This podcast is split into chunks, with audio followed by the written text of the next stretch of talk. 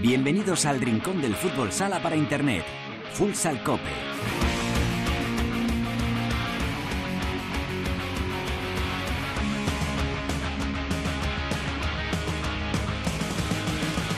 Hola, ¿qué tal? Bienvenidos a Futsal Cope, la casa del fútbol sala en cope.es. Alcanzamos el programa número 416, el octavo capítulo de esta decimotercera temporada en este espacio reservado a todos los amantes de este deporte. Ya lo sabes, nuestro rinconcito exclusivo para hablar sin mirar el reloj de fútbol sala. Tenemos muchos detalles que analizar. Nos llama la atención que Inter no termine de arrancar. Empieza a dejar de ser noticia la marcha, por ejemplo, de Bishoker Mantequera. Enseguida nos vamos a meter en el vestuario del equipo universitario para hablar con David Burrito. Se ha venido a nuestro estudio para hablar de fútbol sala nuestra querida Alba Dalameiras. Enseguida en nuestra tertulia con nuestro también querido Cancho Rodríguez Navia. Hoy no vamos a poder contar nuestra, con nuestra querida Teresa Sentín para hablar de nuestros futsaleros, pero sí con Natalia Oribe la presidenta de la Asociación de Jugadoras de Fútbol Sala, para saber cómo marcha ese ala femenina en su pelea por tener un mundial oficial. También haremos nuestro repaso semanal a la segunda división masculina. Así que todo preparado para comenzar con Natalia Escobar en el control de sonido. Esto es Futsal Cope.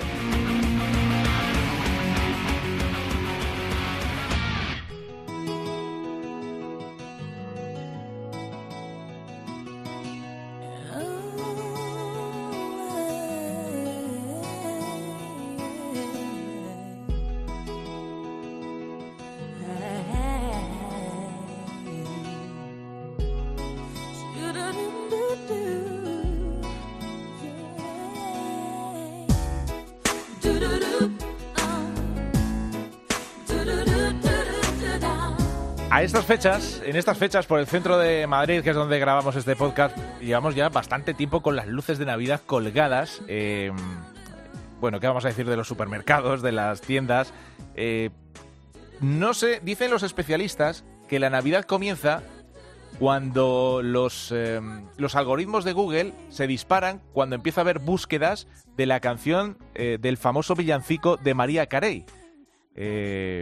Bueno, podemos irnos quitando el mono, porque todavía nos queda, porque me parece a mí que si alargamos la Navidad cada año más por delante, eh, alguno va a llegar, con, algunos se la atragantan los turrones cuando haya que comerlos de verdad. Así que bueno, vamos a ir escuchando otras canciones de María Carey, como por ejemplo este Always Be My Baby, con el que comenzamos este podcast, este Futsal Cope 416. Y con el que nos ha parecido una muy buena idea llamar al vestuario de Bisóquero Mantequera. Eh, David Burrito es un auténtico crack que lleva, tan solo tiene 32 años y parece que lleve toda la vida jugando al fútbol sala. Está en el equipo de su Málaga natal y viene de marcar tres goles en la victoria nada menos que frente a Movistar Inter el pasado fin de semana. David, ¿qué tal? Muy buenas tardes. Hola, buenas tardes, ¿qué tal? Bueno, eh, estamos un poco, pues eso, disfrutando de la temporada de Bisóquero Mantequera. Eh, habéis tenido un arranque sensacional y este año además David tiene que molar mucho pasearse con el colgado, eh, con el cartel colgado de vigentes campeones de la Copa del Rey. Al final es una circunstancia que todos los equipos tienen en cuenta y más cómo se produjo las circunstancias, ¿no? En las que se produjeron el, año pasado en ese playoff, en ese playoff histórico. Bueno, al final sí, yo creo que al final fue más que merecido, ¿no? Creo que, que hicimos una Copa del Rey excepcional, ¿no? Eh, nadie contaba nadie contaba con ello. Era era un premio para nosotros el, el ir disputando eh, las eliminatorias. Y bueno y al final nos encontramos con, con ser campeones que ya fue una guinda que, que nadie esperaba ni, ni en Málaga ni en España y no creo ni en el mundo no al final pues creo que hicimos un buen trabajo. Pero bueno ya dejamos atrás esto y ahora tenemos como objetivo el el estar otro año más en primera y, estamos intentando a pasitos cortos pues pues intentar consolidarnos en, primera y estar ahí en mitad de la tabla por lo menos luchando por no defendernos. Mm, eh, se habla de, es lógico ¿eh? que los recién ascendidos se hable del, primer objetivo de todos, eh, la permanencia. Lo hace también, lo hemos escuchado en, palabras eh, de Marlon Velasco por Noia, pero ahora mismo, siete jornadas, abrimos la clasificación y Visó que no Mantequera sale quinto en la en la tabla. Yo no sé si esto ya empieza a ser eh, casual o, vosotros eh, seguís aferrados a ese mensaje de, venga, primero la permanencia y luego ya veremos. Eh, como la Copa del Rey, yo creo que la Copa sería un, un premio muy gordo, ¿no? Entonces, al final pensamos en, en, sobre todo en la permanencia y después de ahí lo que venga, pues, pues bienvenido sea. Eh, ya yo el, en Onda Cero al principio de temporada me hicieron una entrevista ¿Mm? y en lo que dije, o sea, yo siendo optimista quiero entrar en Copa y en Playoff. Y dijeron, hombre, estás loco. Digo, hombre, yo creo que, que al final esto es como las notas de, los de los niños, ¿no? A tu hijo le, lo que le dice, sacamos un 10, porque si saca el 5, al final se queda en el 4 y me suspende. Bueno, pero vosotros sois buenos estudiantes, vosotros ya vamos viendo un tiempo como, eh, como jugáis. Es verdad que eh, a, a UMA parece que se le cataloga de equipo ascensor, que si sube, que si baja y tal, pero hay un proyecto detrás eh, con Molly, con Tete, eh, hay una identidad, hay un estilo de juego que ya está muy... Eh, los jugadores lo tenéis, sabéis perfectamente cuál es y tenéis un, un libro de estilo también muy marcado, ¿no? Y eso se cumple a rajatabla en todos los partidos. Sí, al final estamos estamos regidos al, al, trabajo de Tete y de Crispy, ¿no? Al final creo que todo lo que nos dicen vamos a muerte con ellos y si nos equivocamos, pues nos equivocamos todos. Ah. Y, y creo que está saliendo bien y sobre todo eh, lo que tenemos yo creo que, que estar orgulloso es que tenemos una plantilla yo creo que con todos son somos españoles, ¿no? Que es muy complicado que una plantilla no haya ningún extranjero y en la nuestra no lo hay y, y ahí estamos, ¿no? Luchando contra contra presupuestos muchísimo más grandes que el nuestro y intentando lograr nuestro objetivo. Mm, eh, claro, decías, eh, eh, Tete y Crispy, claro, efectivamente todavía se nos va muchas veces la cabeza Molly, Molly que también es el origen de, de, lo que es hoy, ¿no? Este bisóquero mantequera. Eh, y luego también es verdad que este año no sé, si da la sensación de que en partidos como por ejemplo frente a Jimmy Cartagena, un resultado tan, tan corto, la victoria, victorión en el Palacio de los Deportes de Murcia, la victoria de este pasado fin de semana frente a Inter, no sé, tengo la sensación, por lo menos desde fuera, que este equipo tampoco tiene ese miedo a lo mejor que pueden tener otros entrenadores con más presión, eh, que tiene más miedo a perder. Tenéis un punto de riesgo evidentemente controlado, que a lo mejor os hace también dar ese paso al frente y estar ahora en una posición destacada y que a lo mejor eso es lo que también os convierte en peligrosos, ¿no? No sé si desde dentro lo veis así o efectivamente hay un riesgo mucho más controlado y que luego los partidos salen bien las cosas y va por otro lado. Bueno, al final el ejemplo yo creo que esta semana con Inter, ¿no? Eh, con Inter en la primera parte yo creo que fuimos muy superiores, eh, creo que nos chutan dos, tres veces a portería y si nos vamos en el partido 5-1 no será ninguna locura. Después, verdad que en la segunda parte se vuelve el partido loco y ahí si nos vamos perdiendo 2-5 tampoco sería una locura. Yo creo que al final el controlar un partido ahora mismo es muy complicado porque jugamos contra rivales que sabemos que son superiores a nosotros. Pero al final jugamos nuestras bazas y fíjate, al final de un partido que lo, a lo mejor lo, lo único que hubiéramos sacado sería un empate, eh, arriesgamos con portero jugador, eh, la primera de cambio nos sale bien y al final después vamos a defender el portero jugador y lo hicimos magnífico. Eh, es que el riesgo yo creo que al final los equipos eh, los toman los grandes, ¿no? Y al final un equipo como nosotros, que con el 2-2 contra un Inter Movistar saque portero jugador, pues eh, dice mucho de nosotros, creo. Eh, sí, además es una circunstancia que también vamos, vamos viendo y que, por ejemplo, en el, en el Palacio también nos sirvió para sacar puntualmente una, un 5 para 4 y ahí de repente, pum, enchufar alguna y, y cambiar a lo mejor la dinámica del, del partido. En fin, bueno, este fin de semana llega una semana complicada porque eh, jugáis en el Palau, luego tenéis partido eh, frente al Atlético Benavente, claro, eh, la, precisamente la competición en la que sois campeones, ¿no? Y luego recibís a Industrias, o sea que se vienen ahí unos días un poquito apretados. ¿Todo eso cómo se gestiona? Porque yo imagino que al Barça le querréis hacer pasar apuros, al Atlético Benavente ganarle y, y por supuesto a Industrias volver a ganarle ante vuestro público. Sí, al final sabíamos que teníamos dos semanitas que eran que eran muy muy complicadas, ¿no? Eh, desde Inter ya era complicadísimo, Inter venía de de medio medio una racha negativa y tenían que superar. Y al final qué mejor que superarlo con un mantequera, al final dan, damos otro porrazo y ganamos a Inter.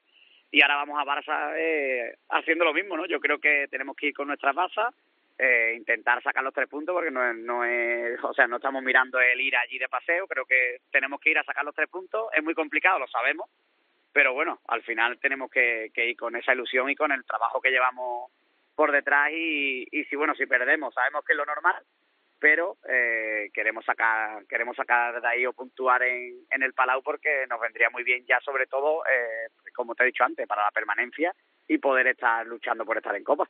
Mm. Eh, bueno, eh, y al margen de todo esto, de, tu carrera. Te quería, preguntar por tu momento personal, porque eh, llevas una carrera muy longeva, empezaste en Caja Segovia, hiciste buenas temporadas, en Palma también, con tu paso por Italia, que aunque fue discreto, pero bueno, luego volviste también con mucha fuerza, ganaste una Copa de España con Jaén. No sé si ahora mismo con 32 años, que es una edad muy buena para practicar deporte, sientes que estás en tu mejor momento de tu carrera como jugador de fútbol sala. Eh, bueno, al final me vine con la idea muy clara, ¿no? Ya quería quería venirme a Málaga a disfrutar de, mi familia, ¿no? Al final tuve mi hijo y, quería que, que, lo pasara con mi familia. Entonces, ahora mismo pues pensaba solo en eso, en tener una estabilidad, quedarme en casa, eh, formar una escuela de fútbol sala de niños, de tecnificación. Entonces, la idea era quedarme ya por aquí y, y, al final creyendo como que estaríamos en segunda luchando por ascender, pero bueno, al final fíjate lo que lo que está pasando. Claro. al final hemos quedado campeón de Copa del Rey, ascendido, ahora estamos en, en puestos de Copa. Al final, fíjate tú cómo, cómo es la vida, ¿no? Que al final dices tú, bueno, me vengo, ya estoy tranquilo ya, y al final parece que, que ahora es el mejor momento en el que más, más sobre todo estoy disfrutando porque el disfrute de que mi familia, mis amigos eh, me vean aquí en Málaga y, y disfrutar de esta forma, pues pues la verdad que me enorgullece. Qué bueno, qué bueno. Pues nada, David, que, siga el sueño, que dure mucho y desde luego que la gente que va al, al Fernando Argüelles que, que siga disfrutando como lo, lo está haciendo de momento esta temporada, que, seguro que quedan muchas, muchas cosas bonitas por disfrutar esta temporada. Gracias, David, por atender la llamada de Futsal Cope. Que vaya bien. Venga, muchas gracias a vosotros. Ahí está, David Burrito, 32 años, como decimos, pero que ahora mismo tirando también entre muchos otros jugadores de este Bishoker Tequera que eh, se sigue haciendo grande. Vamos a ver qué ocurre en ese viernes, 11 de noviembre, Barça. Bishoker Mantequera, partidazo que por supuesto eh, daremos en la Liga Sports TV, también se da por Sport 3, así que podremos disfrutarlo de, de David Burrito y de todo lo que está haciendo este buen equipo. Nos vamos a la tertulia, venga.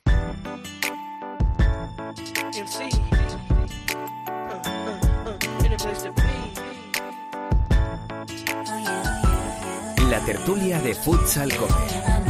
You've been waiting for it, I'm waiting too. In my imagination, I be all up on you. I know you got that fever for me, 102. And boy, I know I feel the same, my temperature's through the roof. If it's a camera Bueno, suena Touch My Body, exitazo de 2008 que estuvo casi 80 semanas en el número 1. 80 semanas, una auténtica locura. Eh, bueno, no quería comenzar este tiempo de tertulia sin dar la enhorabuena a nuestro compañero Gustavo Muñana, ese reconocimiento que ha tenido la gala Mundo do Futsal de Brasil, eh, por el reconocimiento a la difusión que hace también del futsal brasileño, donde también es un auténtico especialista. Luego, claro, vienen jugadores brasileños a la Liga Española y Gustavo ya tiene todo el informe hecho. Y me mm, complace enormemente volver a juntar, eh, seguro que hay muchos eh, nostálgicos, lógicamente, lógicamente, de, esos partidos que se podían ver hasta hace poquito en abierto en gol, donde teníamos eh, a Santi Duque en la narración, teníamos eh, a Cancho Rodríguez Navia en los comentarios y teníamos a pie de pista nuestra querida Albada. Y me gusta poder juntarles hoy a Cancho y Alba aquí en, el, en, este, en esta tertulia, iba a decir en el estudio, no, en el estudio solo tengo a Alba Da, que, que no es poco, que no es poco para cómo está la cosa. Alba, ¿qué tal? Muy buenas. Pues la verdad es que muy emocionada de volver a, a compartir espacio con Cancho, que sabe que le tengo un cariño brutal, pero no hemos coincidido en otro programa hablando de fútbol sala, así que eh, es un placer hacerlo. Además, en un programa como Futsal Cope, que es el programa de mi vida, siempre lo digo. ¿Dónde si no? Don Cancho, ¿cómo estás, amigo? Buenas, buenos días a los dos. Pues la verdad es que sí, un poco nostálgico, me pongo triste porque porque recuerdo toda esa etapa con, con una con una alegría enorme, disfrutábamos mucho, además con, con pocos medios, ¿no? Sí. Alba lo sabe, que era la que además se chupaba los viajes y, y tenía ahí todos los problemas técnicos, pero una etapa verdaderamente apasionante y lo que me he dado cuenta es que la gente lo echa más de menos de lo que yo me imaginaba, ¿eh? Claro. Cuando hablas con la gente eh, parece que de, no, no, no teníamos tanta, tanta acogida y luego resulta que la gente echa mucho de menos el fútbol sala en abierto y a gente como Santi, como Alba. Yo estoy convencido de que, el, de que van a venir tiempos mejores, porque sí. el fútbol sala está en un momento, es un deporte que se juega, se practica en todo el mundo, es un deporte mucho más universal que hace unos años. Eh, ahora no es solo cosa de los brasileños, no es solo cosa de los españoles, ahora se juega en toda Europa, en todo Asia, en todo el continente sudamericano, es una locura, en Norteamérica más de lo mismo, o sea que es que eh, la FIFA tiene que ir tomando cartas en el asunto, darle ese eh, nivel de potencia que necesita también a nivel global y que las cosas se vayan volviendo un poco a su cauce. O sea que, no sé, estamos ahora en una época rara, lo estamos comentando todas las semanas, pero yo confío en que las cosas vuelvan otra vez a, a su sitio y a lo que merece, a lo que donde debería estar este deporte que tanto cariño damos aquí semana a semana. Bueno. Eh, antes de empezar con los detalles de la, de la Liga Nacional de Fútbol Sala, eh, que ha habido muchas cosas, sobre todo este último fin de semana, lo más reciente ha sido la victoria de España por 0-11 frente a, la selección de Chipre, otro partido clasificatorio. Estamos en otra jornada de esas extrañas en las que los jugadores, mejor dicho, los entrenadores, vuelven a quejarse del virus FIFA, como se le suele llamar a cada uno de los parones por eh, los partidos de las selecciones. Bueno, en el caso de España eh, sin mayores consecuencias. Un 0-11 ante Chipre, eh, que tampoco va a pasar a la historia. Y bueno, pues eh, se jugó bien, se cumplió. Eh, volvieron a jugar jugadores como Pablo Ramírez, que a mí me encanta. Eh, que esté su presencia allí. Volvió Sergio González, que me parece una de las mejores noticias. Eh, no sé, bueno, Cancho, eh, una, ¿alguna lectura Sí. que quieras hacer de este, de este partido, de este 0-11? Bueno, la lectura lo que hayan comprado ahí en, en Nicosia, sí, los jugadores, si les ha gustado eh, lo que han visto, porque deportivamente hay poco que hablar. Yo repasaba las estadísticas, es la segunda vez que nos enfrentábamos con Chipre, la otra vez también le metimos 11 en la época de Javier Lozano, con lo cual quiere decir que no han evolucionado mucho en el fútbol sala ahí. Pero yo me quedo con la lectura que tú has dicho del calendario, ¿no? Yo creo que, que FIFA debe de cuidar un poco más las competiciones locales, porque al final son las que van a alimentar a la selección y sobre todo van a alimentar a los aficionados, ¿no? Y este constante parón que tiene para los entrenadores, para las eh, retransmisiones, porque no nos olvidemos que la televisión no se ha en abierto, pero en la Liga Sport estáis todas las semanas hasta arriba, ¿no? Esta semana creo que son cinco. Sí. Y entonces, eso deben de tener en cuenta porque si quieres que este deporte progrese, tienes que tocar varios palillos, ¿no? Y uno de ellos es este, otro es de las reglas que ya lo hemos hablado y que si quieres un día hacemos un monográfico. Pero en cuanto a lo deportivo, a mí me da la sensación de que Fede Vidal probablemente debería de aprovechar estos partidos para conocer a más gente, pero, eh, que jugadores que, que, que, están ahora despuntando, que están en forma, o jugadores que, que en un futuro se les ve que van a, que van a venir, sobre todo de la sub-19, para, para meterles en este tipo de, de, confrontaciones que sabes que no va a haber ningún problema para pasarlo. Mm, hay que tener en cuenta que algunos de ellos, por ejemplo, Gordillo está lesionado, eh, Ray ha vuelto porque tampoco estamos muy bien, eh, no estamos tampoco muy sobrados, sí. por ejemplo, en la posición de cierre.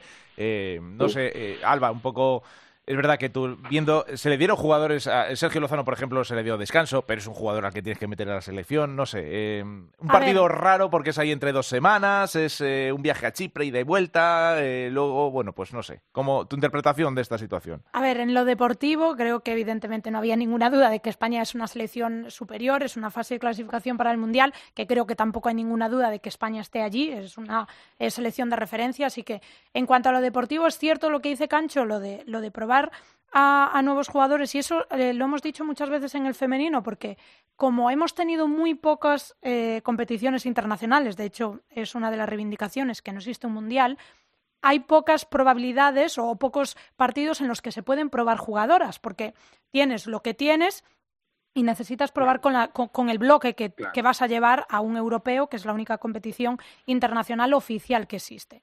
Pero en el masculino, que existen muchas más competiciones o muchos más partidos, aunque sean oficiales, porque es cierto que esto es un partido oficial y, entiendo que en los partidos oficiales también tienes que ir a probar cosas que necesitas y que vas a llevar a la práctica, por ejemplo, a un mundial, pero sí que es cierto que como tienes más oportunidades, pues sí que tienes la capacidad de igual llamar, como fue en este caso, que sí que ha habido jugadores jóvenes que han tenido más minutos que igual en otros partidos. También es que el resultado te da la oportunidad de ir probando, claro. de, de, ir probando cosas. Pero es cierto lo que dice Cancho, hay muchas más oportunidades, por ejemplo, que en el femenino, y entonces se deberían de aprovechar. Mm. Más que nada porque a veces hay lesiones que te hacen cuestionarte todo el sistema, porque sí, sí. hay muchos jugadores que son claves en su posición y necesitas alternativas. Lo vemos ahora con el Mundial de Fútbol 11, todos los problemas que está habiendo de los jugadores que se están medio borrando porque hay un mundial sí. y quieren estar ahí. Entonces, pues bueno, hay muchas cuestiones que, que, se podrían llevar a lo extradeportivo. En lo deportivo creo que España es superior,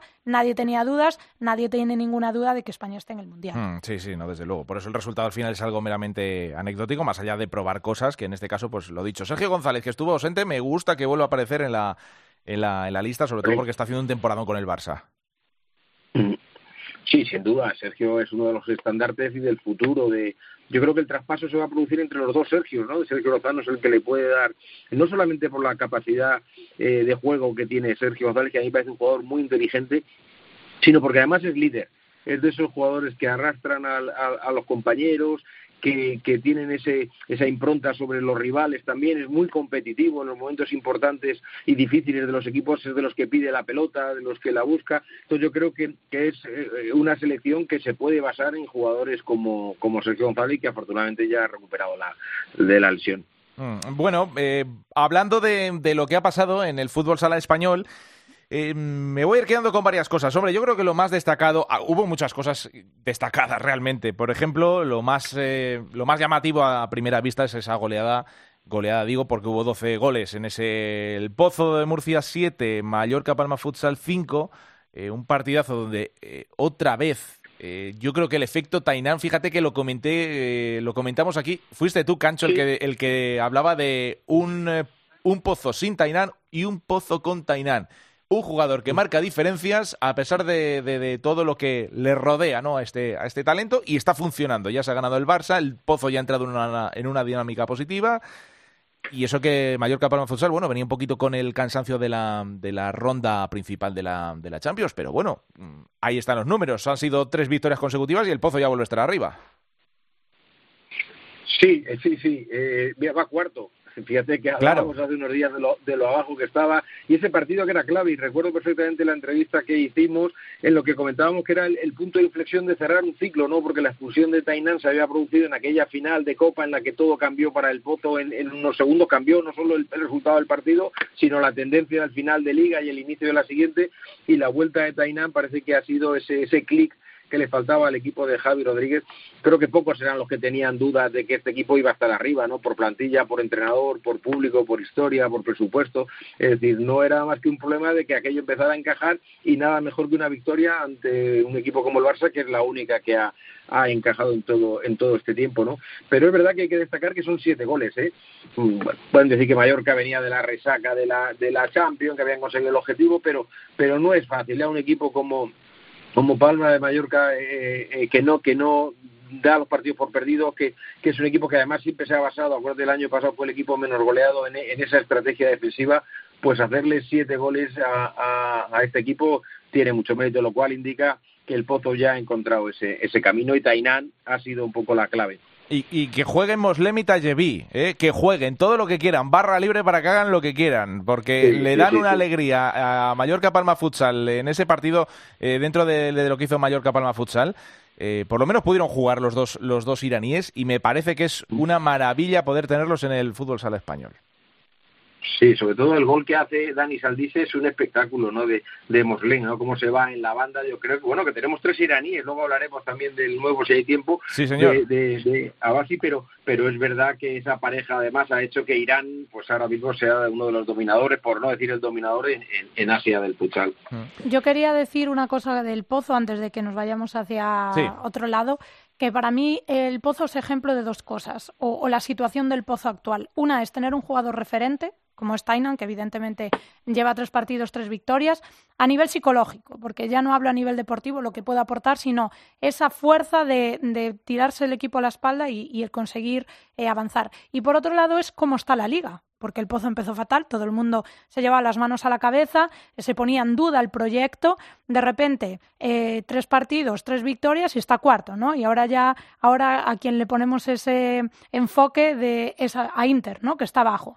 Entonces, ahora, ahora eh, hablamos de Inter. Entonces, em, evidentemente, es un claro ejemplo de cómo está la competición, que puedes empezar mal, que es cierto que llevamos siete jornadas, que queda un mundo, pero también hay muchas lecturas que, sacar. Para mí, la del Pozo, evidentemente, es que basa su equipo no deportivo, porque no hablo solo de lo deportivo, hablo de lo psicológico, de la, importancia que es tener jugadores como Tainan, y no nos vamos a ir ya a, a todas las polémicas que hubo extradeportivas, sino la importancia de tener un jugador mentalmente fuerte que sepa tirar del carro y que sepa que eh, el puesto en el que tiene que estar. Pues mira, eh, te va a llevar la contraria el propio Tainan. Recomiendo a todo el mundo una, una entrevista que ha hecho nuestro compañero de Onda Regional de Murcia, Gregorio León, a Tainan.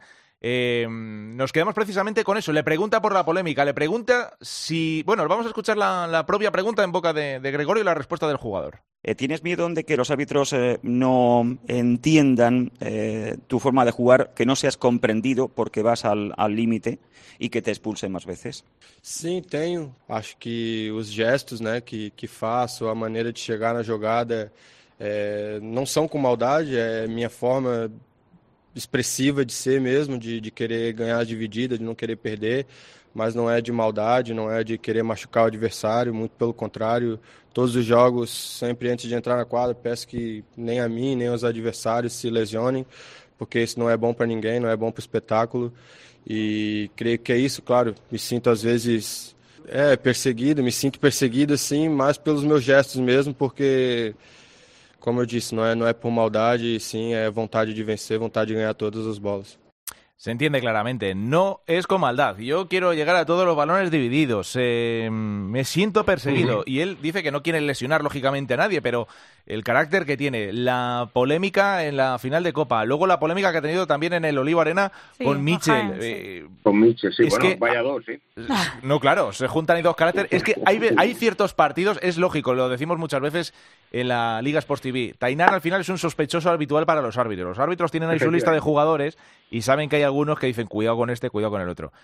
Eh, es su forma, es verdad que le escuchas a, Tainan y parece eh, una persona totalmente diferente a luego el carácter y, las eh, maneras que se le ven en la pista, ¿no? Entonces, bueno, ahí está la respuesta al deportivo. Bueno, claro, es que a ver, nadie duda de que cuando hace una entrada va mal, ¿no? Creo que esa no es la polémica que, hay. Eso es. es. cierto que él es un jugador que tiene una forma de jugar agresiva, pero no que él sea una persona agresiva, sino que es su forma de jugar. Luego ahí está la interpretación de los árbitros de hasta dónde puede llegar ese juego, ¿no? O hasta dónde le van a permitir ese límite. Yo creo que evidentemente nadie piensa que lo hace por maldad, pero pues ahí está. Cada uno tiene su forma de ser y luego cada uno lo interprete. Exacto, totalmente de acuerdo, Alba. Y lo que pasa, y él creo que lo ha dicho en la entrevista, lo he podido intuir, dice que muchas veces esos son sus gestos, ¿no? Sí. cuando tú fichas a Tainan, ya le has visto jugar en el Sporting, ya le has visto jugar en Kazajistán, y sabes que él muchas veces eh, es más eh, eh, el gesto que rodea a la acción posterior, sobre todo ese gesto de rabia, ese gesto de intimidación hacia el rival, encararle, que hace que tenga esa fama negativa, porque él va siempre al balón, o casi siempre al balón, y ese tipo de jugadores, hablaba Javi de ese enfrentamiento con Mitchell, creo que es un jugador es el Tainan español, ¿no? Es un jugador también que nunca rehuye el cuerpo a cuerpo, que si hay una, una disputa de otro compañero va a estar en medio. Bueno, son de esos jugadores que además intentan sacar la concentración al rival, ¿no? Pero yo también creo que no hay mala fe en la, mayoría de las acciones. Mm. Eh, bueno, por cambiar de tercio y por avanzar, hablábamos, eh, apuntaba Salva al Inter, esa derrota frente a Bisóquero Mantequera.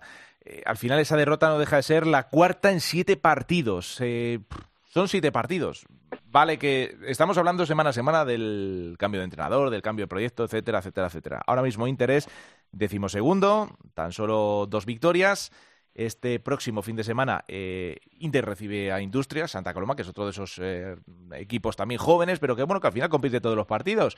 Em, el diagnóstico en boca de su entrenador, de Pato, declaraciones de esta pasada noche y solo tenemos dos sesiones para prepararlo. Bueno, ya llevamos así prácticamente toda la temporada, ¿no? Desde que convocaron la primera jornada después de Jaén, pues se fueron 10 días, luego otros 10 días, ahora otra semana. O sea, son situaciones complejas a partir de los lesionados que hemos tenido. Somos conscientes de que no estamos haciendo bien las cosas, yo el primero, y a partir de ahí, bueno, pues tenemos que darle un cambio y esperemos que el sábado pues, pues podamos conseguir los tres puntos se le juntan varios problemas a Pato, pero mm, claro, aquí al final no termina de arrancar. Movistar Inter, lo dicho, siete puntos, ahora mismo está mucho más cerca del, descenso, que lo marca eh, Osasuna con seis puntos, que de la zona donde se le espera. Que es verdad que tampoco es mucha la distancia con respecto a Jaén, que son diez, o sea, son dos por abajo, es uno por abajo y tres por arriba.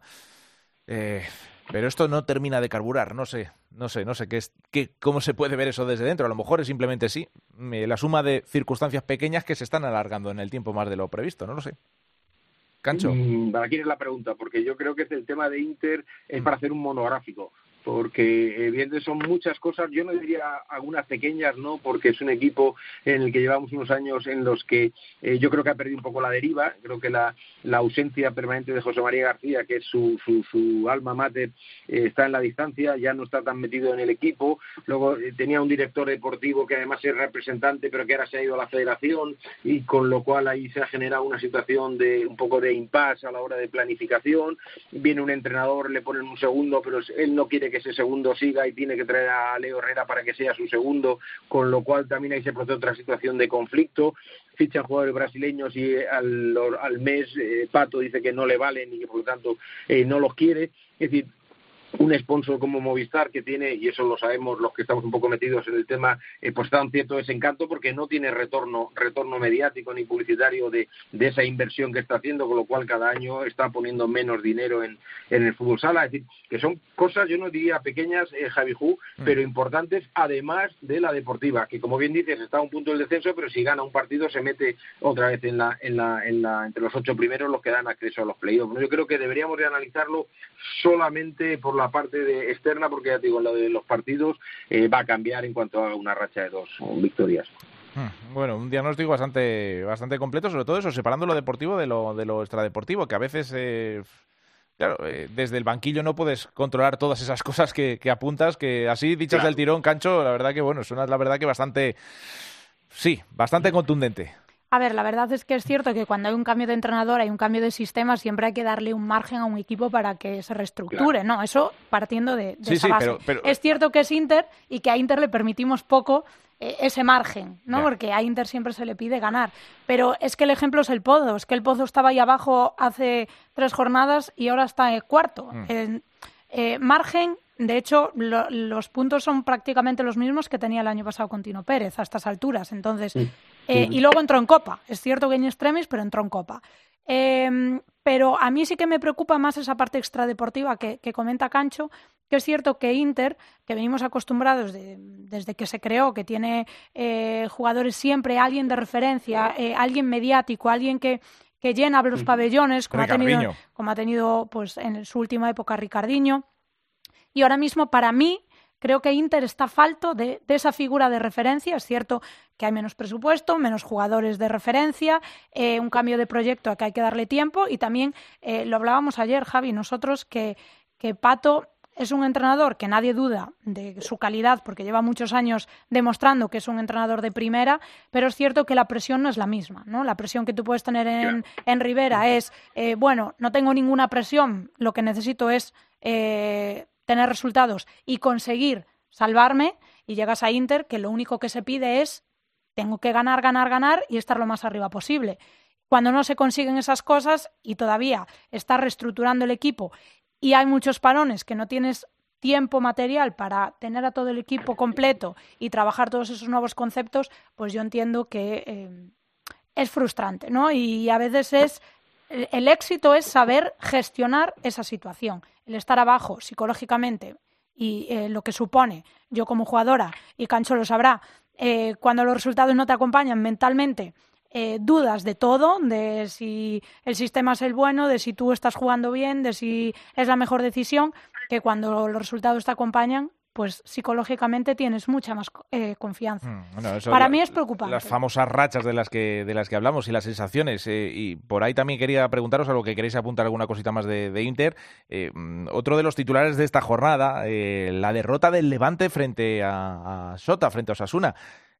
Eh, más allá de la derrota que supone la primera victoria del conjunto navarro, eh, son las sensaciones del equipo de Sergio Mullor. Eh, yo no sé si cuando hablamos de plantillas y demás, parece que en el Levante, por mucho refuerzo que haya llegado, falta todavía alguien que supla la figura de Esteban, que da la sensación de que con Pedro Toro se les queda muy cortito el ataque.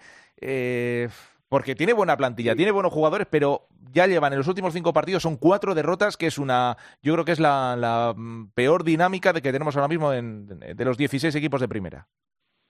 Sí, efectivamente, la peor dinámica. Es verdad que Pedro Toro puede suplir, pero si encima le expulsan en los partidos, pues tienes menos opciones de, de, tener esa referencia.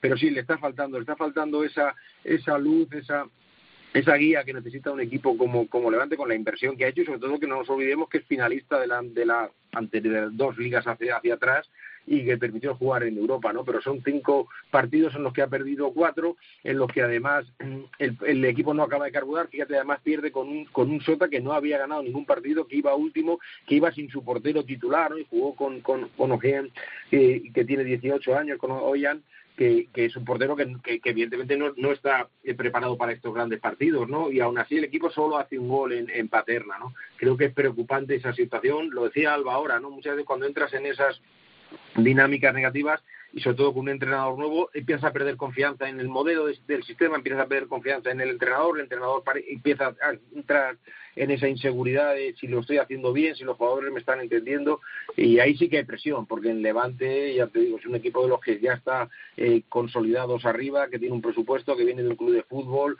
y lógicamente ahí a Sergio Muyor se le va a exigir meterse entre los ocho primeros. Y, y que no debería, eh, viene de una temporada muy difícil y no debería permitirse recuperar eh, o, re, o, volver a cometer errores recientes, ¿no? De, de... Claro. Para mí lo de Levante creo que es algo similar a lo de Inter del proyecto. Eh, yo creo que Levante se creó para un proyecto de Diego Ríos con una estructura muy clara. Eh, ahora hay un cambio muy claro de entrenador, de dinámica, de jugadores importantes como Esteban, que yo creo que, que, desde el momento en el que se fue, Levante no tiene ese jugador de referencia, en eso estoy totalmente de acuerdo. De hecho, eh, Cancho y yo, que hemos comentado muchos partidos eh, de Levante, que hemos visto muchos partidos en primera persona allí, eso se nota, ¿no? Cuando tienes un jugador sí. que, que, sabes que pase lo que pase, le voy a dar la pelota a él y siempre hay una solución. Y creo que eso le falta y le falta, y para mí también es eh, el proyecto. El proyecto estaba creado de otra manera, este año es un proyecto totalmente nuevo, hay que darle tiempo, pero la paciencia no, no, no, no es algo que, que, sea abundante dentro del mundo del fútbol, ya sabemos, el fútbol sala, en todos deporte, los deportes. En el deporte de élite en general. Sí, no hay paciencia. No hay paciencia. Entonces, bueno, es preocupante porque es cierto que, que, bueno, no está ahora mismo dentro de puestos de, en puestos de copa y por la dinámica que lleva, pero bueno, está a un punto mm. de de sí, la sí, Copa. es, Así es... que tampoco es, eh, es cierto que es más por la dinámica, pero por resultados es lo que decía Cancho antes, no podemos tomar decisiones porque al final eh, con un partido estás arriba y con uno estás en descenso. Sí, sí, desde luego, pero bueno, que cada vez esto también te da la idea de, de, de lo exigida que está la competición claro. y que ahora mismo si hay equipos como Manzanares, eh, Humantequera, Noia. Noia, que están en playoff porque están haciendo las cosas bien. Eh, ¿Cómo no vas a estar siendo el Levante, siendo claro. Valdepeña, siendo Movistar Inter? O sea, es que pff, yo lo entiendo, esa presión que empieza ya desde, desde tan pronto. Bueno, ¿alguna cosita que queráis antes de, de, de, avanzar? Cancho, habías apuntado el nombre de Abasi. Yo también tengo muchas sí. ganas de que, de que empiece a jugar ya con... Sí, después de tanto tiempo, ¿no? Sí. Que estamos esperando es, ya es impacientes. Otro talento iraní es que eh, a Mallorca le han sentado tan bien los iraníes y, su, y, son jugadores que gustan tanto, nos lo decía David Ramos, dice, es que son jugadores que a todos nos gustan porque nos recuerdan ese futsal eh, canchero, de jugadores alegres, eh, que van un poco más a su aire y hacen las cosas muy bien.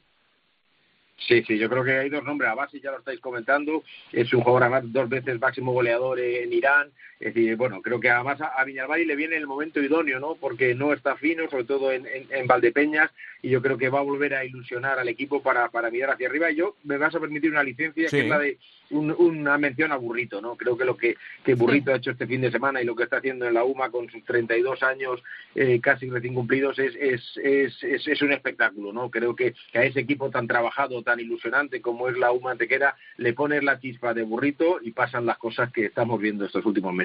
Es una de las buenas noticias, sin duda. El campeón de Copa del Rey, nada menos. Eh, Alba, ¿alguna cosita? Nada, simplemente que hemos hablado de lo negativo, de Inter, del Pozo, de Levante, incluso Valdepeñas, pero también hay que hablar y, y, bueno, resaltar un poco pues ese UMA, ese Manzanares, ese Noya, que están ahí en puestos de, de Copa, que no es algo que igual entraba en las quinielas, ¿no? Eh, que, que, esos tres equipos estuviesen ahora mismo entre los ocho primeros, pero también hay que aplaudir pues que haya dos recién ascendidos que ahora mismo están entre sí. los ocho primeros, que es muy difícil, lo sabemos, aunque eh, UMA es un equipo que a veces...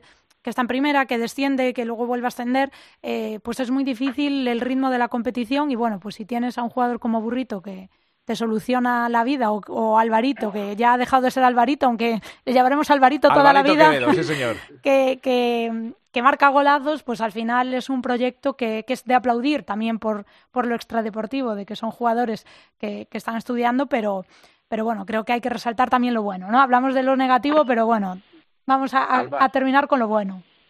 Alba, Miguelín se va a retirar y le seguimos llamando Miguelín. ¿eh? Sí, bueno, pues eso pasa con Aldolfito, con esos jugadores que, que, empiezan muy jóvenes, que les llamamos en un diminutivo muy cariñoso y que serán toda la vida así. Correcto, por mucho que se cambien los nombres, así están bautizados, así se hicieron grandes y así queremos que deportivamente permanezcan eh, para la eternidad, efectivamente. Bueno, luego lo mandamos el programa de vuelta a burrito. en fin, a ver si que se os invite algo. Eh, compañeros, que como siempre ha sido un placer. Eh, Alba, me quedo contigo porque ahora, ahora vamos a hablar con, con Natalia Oribe. Cancho, como siempre, muchas gracias. Hasta cuando queráis. Un abrazo a los dos. Un abrazo, Cancho. Un abrazo. Lo dicho, vamos ahora a hablar del fútbol sala femenino, de cómo está esa lucha por el reconocimiento a nivel mundial.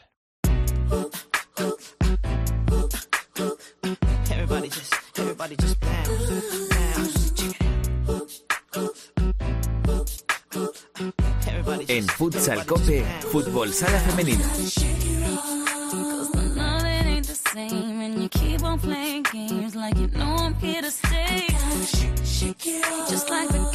Shake It Off. Esto fue un número 2 que sumado a We Belong Together le dio a María Carey el estatus de ser la primera cantante mujer en tener dos temas en los dos primeros puestos de las listas musicales al mismo tiempo.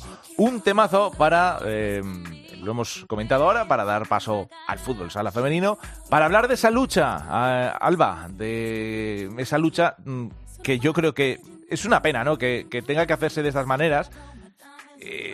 Que un organismo como la FIFA de momento no haya pensado en, tener un mundial después de tantos años con esos mundiales que al final resultan efectivos en cuanto a que se ven a las mejores elecciones, aunque tenga que ser por invitación y por este método que no deja de ser un torneo extraoficial para quitar un poco el gusanillo de tener una competición mundial potente, pero que al final todo no se puede dejar en manos de, las, de los equipos, de las elecciones.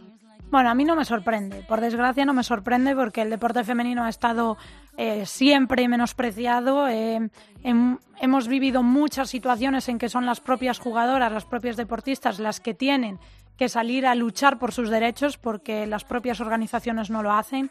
Eh, no debería de ser así, es algo totalmente injusto pero es algo necesario. Por lo tanto, eh, para mí, la lucha que ha empezado la Asociación de Jugadoras de Fútbol Sala Femenino, sobre todo que se haya hecho eh, aunque es a nivel internacional y están jugadoras de todo el mundo, pero que sí que España sea como ese epicentro, pues me enorgullece y, ojalá algún día en el futuro reciente, o sea, en un futuro no muy lejano, hablemos de un mundial femenino y cuando se estudie o cuando se hable, se diga que la lucha empezó desde aquí, empezó desde las jugadoras y que ellas consiguieron que una injusticia tan grande como que la FIFA no tenga un mundial femenino de fútbol sala eh, se consiguió por porque las propias jugadoras alzaron la voz.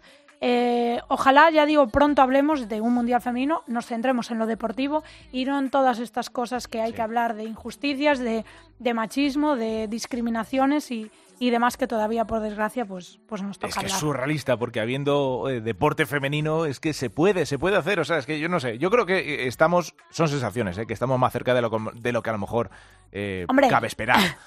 Por todo lo que ha evolucionado esto, porque ahora, por ejemplo, el primer paso lo hemos tenido con los europeos, que también ha costado. Eh, pero bueno, tenemos a su presidenta, a la presidenta de la Asociación de Jugadoras, a Natalia Oribe. Natalia, ¿qué tal? Muy buenas.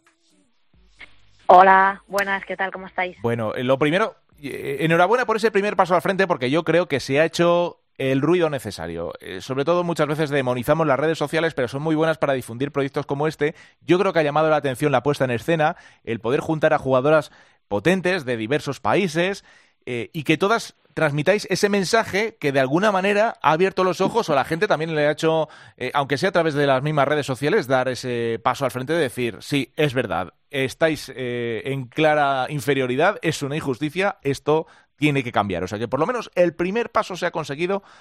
Veremos a ver si el camino es más largo o menos largo, ¿no? Pero bueno, las primeras sensaciones yo creo que no son malas. Natalia. Eh, gracias por, por la enhorabuena. Creo que, que todavía no podemos celebrar porque porque no, no existe todavía ese mundial, no tenemos todavía la reunión que, queremos tener. Hmm. Así que seguimos eh, esperando. Sí que es cierto que yo creo que ha llegado a la gente en, en gran parte porque había, un, había mucho desconocimiento y a nivel de, de medios de comunicación eh, hablábamos con, con ciertos medios y, y alucinaban porque ni siquiera conocían que FIFA no tenía mundial de fútbol sala femenino, porque además si tú lo buscas en, en internet, en Wikipedia te sale, ¿no? La famosa Wikipedia, Sí. eh, te sale campeonatos del mundo. Claro. Entonces la gente decía, bueno, que, que estáis eh, reclamando si ya los tenéis. Entonces, bueno, ya tengo que explicar que eso no es, no es así, que era un torneo oficioso. Y, y sí que es cierto que estamos contentas porque ha tenido un, un buen recibimiento por parte de, de todas las personas, eh, de todas las jugadoras a nivel mundial. Es, es increíble lo que está lo que está pasando y cómo los medios de comunicación se han volcado a nivel internacional con, con lo que dices tú, ¿no? La puesta en escena, eh, los vídeos, el mensaje. Y yo creo que, no sé alguna vez en algún otro deporte ha, ha ocurrido que jugadores, jugadoras eh, se hayan unido para hacer un spot eh, reclamando a su Federación Internacional algo, como ha sido el caso nuestro. Tampoco, claro, desconozco si, si les pasa a otros deportes lo que nos pasa a nosotras. No, desde luego es llamativo, ¿eh? por eso que decimos, porque hay tantos eh, deportes que se da por sentado, que hay competiciones oficiales y eh, mismamente los Juegos Olímpicos, ¿no? Se ve, claro, el problema del fútbol sala, como no es olímpico, esa visibilidad no la tiene a lo mejor con respecto a otros deportes y a lo mejor por eso, efectivamente, Natalia, el desconocimiento nos lleva a pensar que no, que esto ya está hecho y no estaba hecho, ¿no? Que, que eso les ha sorprendido a, a mucha gente, no sé. Eh, Alba, bueno, ¿qué te voy a decir? Que tú llevas aquí dando voces en Futsal Cope un montón de años. Eh, bueno, yo eh, la verdad que sí que me gustaría preguntarle a Natalia, porque hace justo hoy una semana que, que se lanzó ese, ese proyecto, eh, esos vídeos y, y esa difusión, aunque evidentemente esto lleva muchos años eh, luchándose, pero, pero sí, sí, ¿cuál es la situación hoy en día? Si hay alguna novedad, si alguien os ha dicho algo o si seguimos esperando. Eh, de momento, nosotras mandamos el viernes eh, la, la petición formal de reunión con, con FIFA junto con la campaña, eh, ambos vídeos y en todos los idiomas que los hemos subtitulado, junto con los informes internacionales en español y en inglés. Y estamos todavía a la espera de, de respuesta. Nos consta que desde la Federación Española eh, quieren iniciar también contactos para, para liderar el, el Mundial, la creación del Mundial y que, que no se puede seguir así, que la situación empieza a ser ya insostenible, porque, porque bueno, lo estamos hablando ahora, ¿no? No tiene sentido, no hay argumentos en los que, en los que basarse, de hecho no, no pueden dárnoslo. Eh, nuestros compañeros tienen su, su Mundial, eh, tienen sus competiciones, se están creando nuevas competiciones y ellos están y nosotras estamos quedando, quedando de nuevo excluidas. El fútbol femenino, la mujer dentro de FIFA está teniendo apoyo e inversión y de hecho se va a duplicar eh, el dinero y nosotras eh, seguimos sin, sin aparecer, sin tener una identidad propia. Entonces, eh, creo y espero que, que más tarde que pronto, como ha dicho también Alba, eh, va a ser una realidad y, y me consta que va a haber reuniones ahora también próximamente, ¿no? De confederaciones para para hablar de con FIFA, etcétera, y yo creo que este tema va a estar sobre la mesa. O sea, es decir, el, el movimiento que hemos hecho y el ruido que hemos hecho no va a pasar desapercibido. Por lo tanto, creo que va a ser positivo para las reuniones que se tengan, como UEFA con FIFA o ciertas confederaciones, eh, se hable ya de esto. ¿Y, os consta movimiento a lo mejor de selecciones o reacciones eh, como la, la brasileña o la portuguesa? Se me ocurren porque son a lo mejor de las más potentes del mundo, ¿no? Eh, más allá de la española, de decir, bueno, pues eh, eh, porque vosotras supongo que eh, la forma de llegar a FIFA de, de alguna manera oficial, tú has nombrado a la Federación Española, no sé si tiene que ser precisamente a través de las federaciones de los países, o en este caso los organismos continentales, ¿no? Como puede ser la, eh, la UEFA, ¿no? ¿Cuál es, eh, dónde veis vosotras que puede ser la vía directa de, más fácil para llegar, más allá del primer paso que habéis dado vosotras? Claro, eh, mira, por nuestra parte, eh, lo que también hemos, estamos consiguiendo es contactar con jugadoras de todo el mundo. Es decir, bueno, si os habéis enterado, eh, yo me enteré hace dos días, eh, Alemania ha sacado una campaña, las jugadoras, para que se cree la selección nacional de Alemania. Entonces, bueno, pues ahora uno de los pasos va a ser eh, hablar con ellas y, y apoyarlas con esta selección internacional. Hemos hablado con gente de Honduras, de Costa Rica, de Suecia, de Finlandia. Es decir, ahora ya estamos creando una red y un contacto con jugadoras eh, a nivel internacional, que eso va a ser bueno.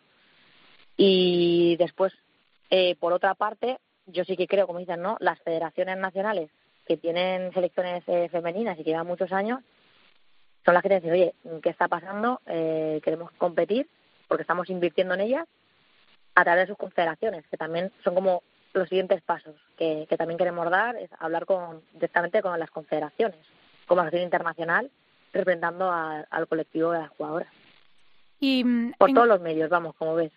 en cuanto a, lo- a, a la Asociación Internacional que comentas, que, que es algo que también es de reciente eh, creación, a mí ahora me surge una, una duda. Es decir, em, la Asociación de Jugadoras de Fútbol Sala que ha asistido desde hace más de 10 años en España sigue y luego hay una asociación internacional a que, por ejemplo, otras jugadoras que jueguen en otras ligas se pueden asociar o, cuál es ese eh, proyecto de la asociación internacional aparte de, de esta lucha del mundial.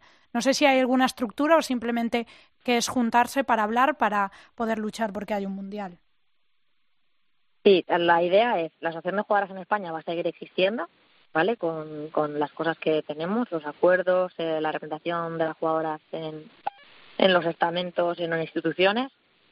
Y luego lo que queremos es, porque habíamos hablado con jugadoras de diferentes países que quieren organizarse, que quieren crear su asociación, y en el último momento, por la circunstancia que, que sea, no lo llegan a hacer. Entonces nos dimos cuenta que, bueno, con, con el AJFCF, que ya tiene un peso y, y siento que es reconocido a nivel, a nivel mundial, después de la campaña que hizo el año pasado, hemos decidido ser como un paraguas. Es decir, dentro de la AJFCF internacional, pues imagínate, ¿no? Puede ser AJFCF eh, Portugal, AJFCF Argentina, AJFCF. Es decir, intentar reunir a, a las jugadoras de esos eh, países. De momento lo que queremos es que contacten con nosotras, saber eh, qué situación están teniendo en, en sus países, crear una red de contacto y a lo mejor la atención que tenemos aquí en España, eh, que tenemos acuerdos con marcas deportivas, con entidades académicas, etcétera, es muy complejo, ¿vale? Porque en cada país hay una legislación y hay en cada continente hay un diferentes tipos de, situaciones y es muy difícil, pero sí que se les altavoz de momentos estudiar cómo están allí, cómo están sus ligas, eh, qué situaciones tienen las jugadoras y ser el altavoz, por ejemplo, eh, la Copa de Asia eh, se jugó en 2015, 2018 y ahora se ha parado. No saben cuándo van a volver a jugar. ¿Por qué? No se sabe. ¿Qué pasa ahí? Con Mebol se paralizó con el COVID, las competiciones femeninas, pues las masculinas se mantuvieron. ¿Por qué?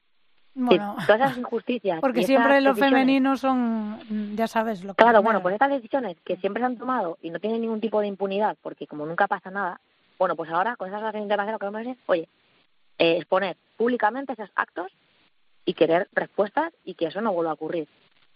Entonces, es, es, es el inicio de algo que, yo creo que nos va a ir llevando a más allá.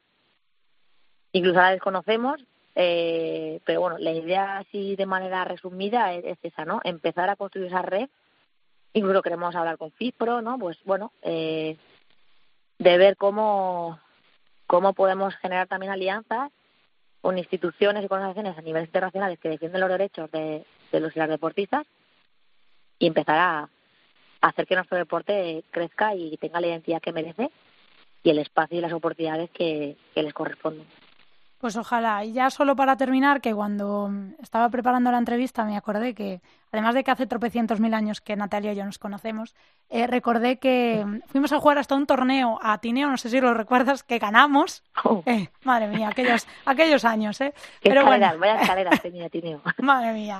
Eh, sí que me gustaría terminar esta entrevista con, a ver si puedes resumirme en una frase, eh, cómo se siente Natalia Oribe, porque yo sé que eres una persona reivindicativa, que eres una persona activista, y más allá de que seas la presidenta de la asociación, que evidentemente como presidenta puedes tener unas sensaciones, pero como Natalia Oribe, jugadora, que ama este deporte, a ver si me puedes resumir en una frase cuál es el sentimiento de esta semana, ¿no? De todo lo que ha pasado en una semana, cómo tú te sientes ahora.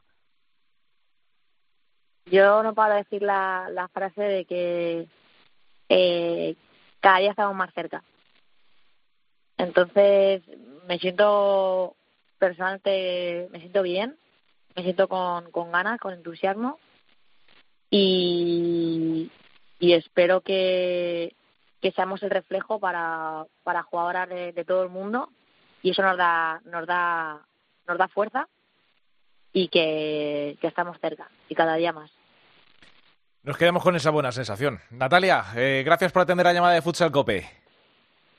Muchas gracias a, vosotros y, nos vemos pronto. Seguro que sí, gracias. Natalia Oribe, en, eh, bueno, portavoz, eh, pre- eh, presidenta, que portavoz, eh, presidenta de la Asociación de Jugadoras de Fútbol Sala Femenino eh, de España y además pues llevando esa iniciativa de la que hemos hablado y que tanto alcance ha tenido en, en los medios.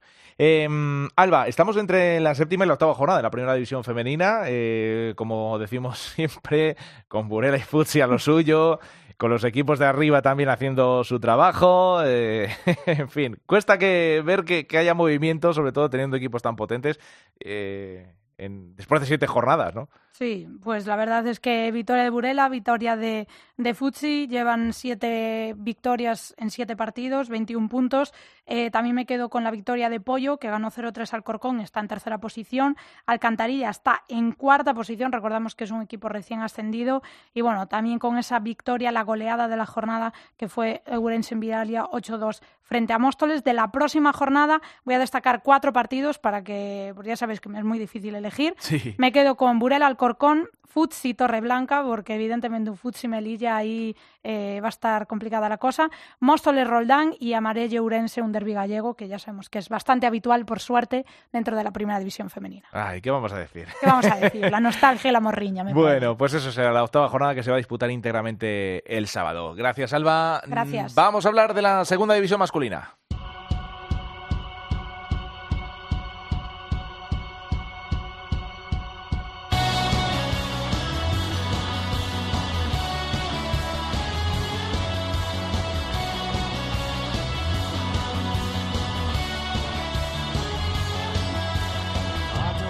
Pues nada, también Peñíscola a lo suyo, 8 de 8 este pasado fin de semana con doblete de Juanqui, victoria 5-1 frente al filial del Betis, el que además sigue cogiendo calor en la segunda división es eh, Oparrulo, que sigue además en la cresta de la ola, lleva cuatro victorias consecutivas.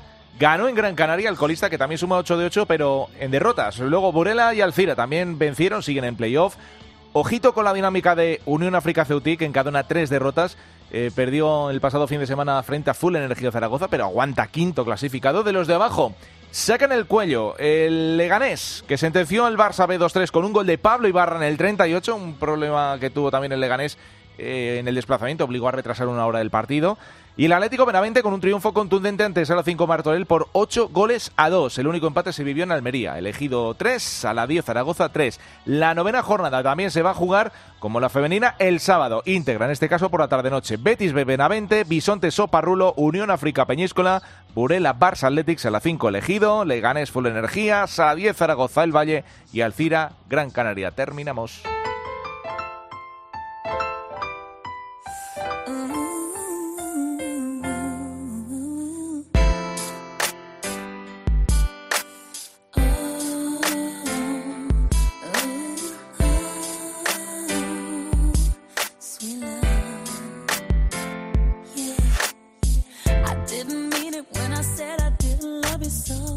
Mencionábamos antes, la canción que hizo dupla con Shake It Off en ese top de las listas fue este We Belong Together. En nada, eh, pues volveremos con los villancicos de María Carey seguro. Antes, con el capítulo 417 de Futsal Copa el próximo miércoles. Gracias, Salva, por... eh, ya sabes que de vez en cuando, cuando tu agenda te lo permite, pues es un placer poder tenerte por placer, aquí, hablando placer. de fútbol sala. A todos, gracias por escucharnos. Besos y abrazos. Feliz semana. Hasta la próxima.